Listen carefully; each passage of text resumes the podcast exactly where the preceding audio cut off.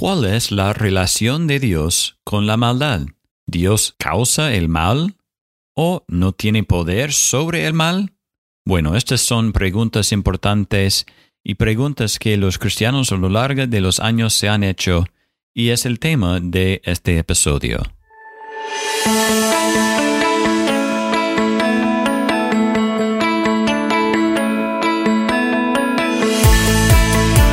Hola y bienvenidos al podcast Teología en tu vida, un podcast semanal que te ayuda a aprender más sobre la teología y cómo afecta tu vida.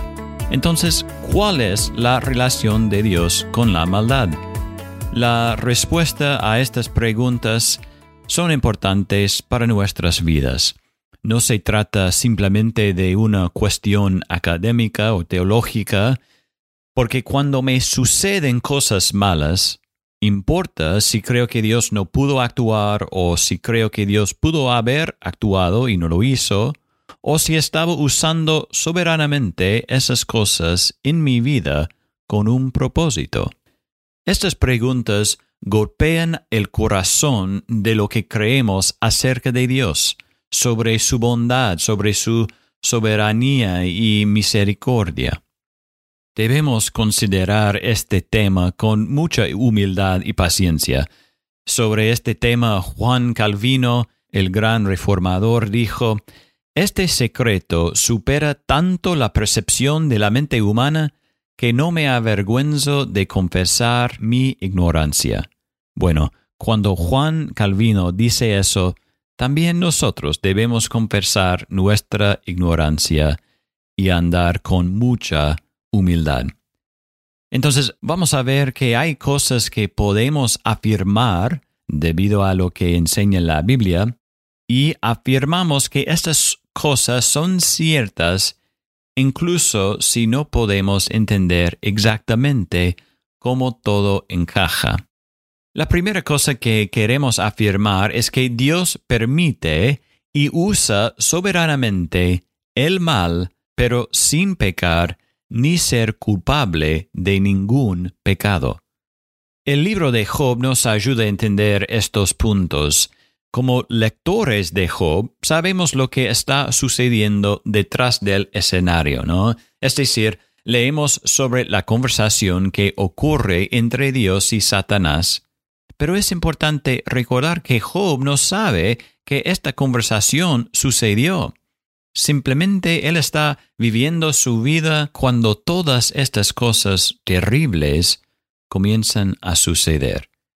Y después de todo lo que Job sufrió, su esposa dijo, maldice a Dios y muérete. Pero Job responde diciendo, ¿aceptaremos el bien de Dios pero no aceptaremos el mal? Y esta respuesta de Job es muy importante la suposición es que la respuesta de Job es que el bien proviene de Dios y debemos aceptarlo.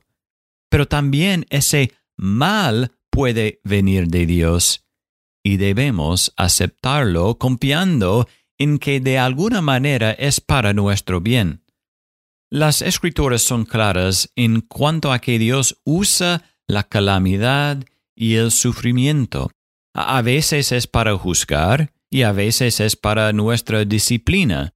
Y la Biblia expresa estas cosas como una demostración de la soberanía de Dios sobre todo. Como escribe un autor, el juicio divino es una expresión de la soberanía del Señor. Y puede ser difícil de entender la relación de Dios con el pecado, con el sufrimiento o con la calamidad. Pero estamos diciendo que el desastre, el castigo, viene de Dios, no el mal ético. Es decir, Dios no es malo, Dios no peca. Sí, Él trae calamidad y juicio, pero sin pecado, sin ser culpable del pecado. La Biblia afirma estas dos cosas. Y quiero citar acá la Confesión de Fe de Westminster porque es muy clara en este punto. Dice, el pecado no es simplemente permitido por Dios, sino que está atado ordenado, gobernado por Él en la plenitud de su sabiduría y poder para que cumpla sus propios propósitos santos. Sin embargo, la pecaminosidad todavía pertenece a la criatura y no procede de Dios, cuya santo justicia no puede causar ni aprobar el pecado.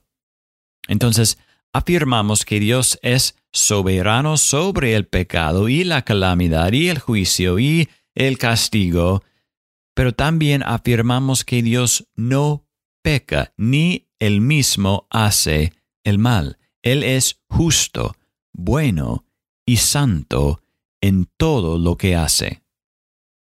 Pero también afirmamos, como es el caso de Job, que Dios permite soberanamente estas cosas para sus buenos propósitos y para nuestro bien. Leemos en Romanos 8, versículo 28, y sabemos que para los que aman a Dios todas las cosas cooperan para bien, esto es, para los que son llamados conforme a su propósito. Este es un versículo que realmente es fácil de citar, especialmente para otros, ¿no? Pero es más difícil de creer. Pero esta verdad es para consolarnos en medio de las dificultades. En los buenos propósitos de Dios, Él usa la peor de las situaciones para nuestro bien, para nuestra santificación o para nuestra disciplina. El autor de Hebreos dice claramente que es para su corrección que sufren. Y el propósito es claro, dice, Él nos disciplina, es decir, Dios nos disciplina para nuestro bien, para que participemos de su santidad. Entonces el propósito de la calamidad y la disciplina es claro, es para nuestra corrección, para que seamos santos, para que veamos nuestro pecado, nos arrepentamos y confiemos en Cristo.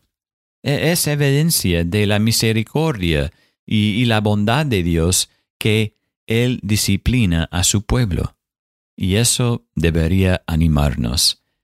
Y después de que el autor de Hebreos habla sobre la dificultad de la disciplina y su propósito de santificarnos, el autor dice, Por tanto, fortalezcan las manos débiles y las rodillas que flaquean. En otras palabras, anímense, hermanos. Eh, a nadie le gusta el sufrimiento o la disciplina o la calamidad, pero la Biblia enseña que Dios lo quiere para nuestro bien.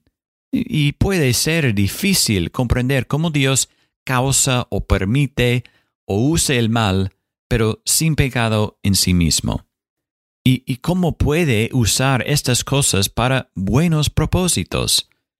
Pero es lo que la Biblia dice y lo que debemos afirmar. Hermanos, no olvidemos que Dios nos ha mostrado las sobreabundantes riquezas de su gracia por su bondad para con nosotros en Cristo Jesús, y que su bondad es para guiarnos al arrepentimiento. No olvidemos que Él es compasivo y clemente, lento para la ira y abundante en misericordia y verdad. Gracias por escuchar este episodio de Teología en tu vida. Te invitamos a compartir este y otros episodios con amigos o familiares.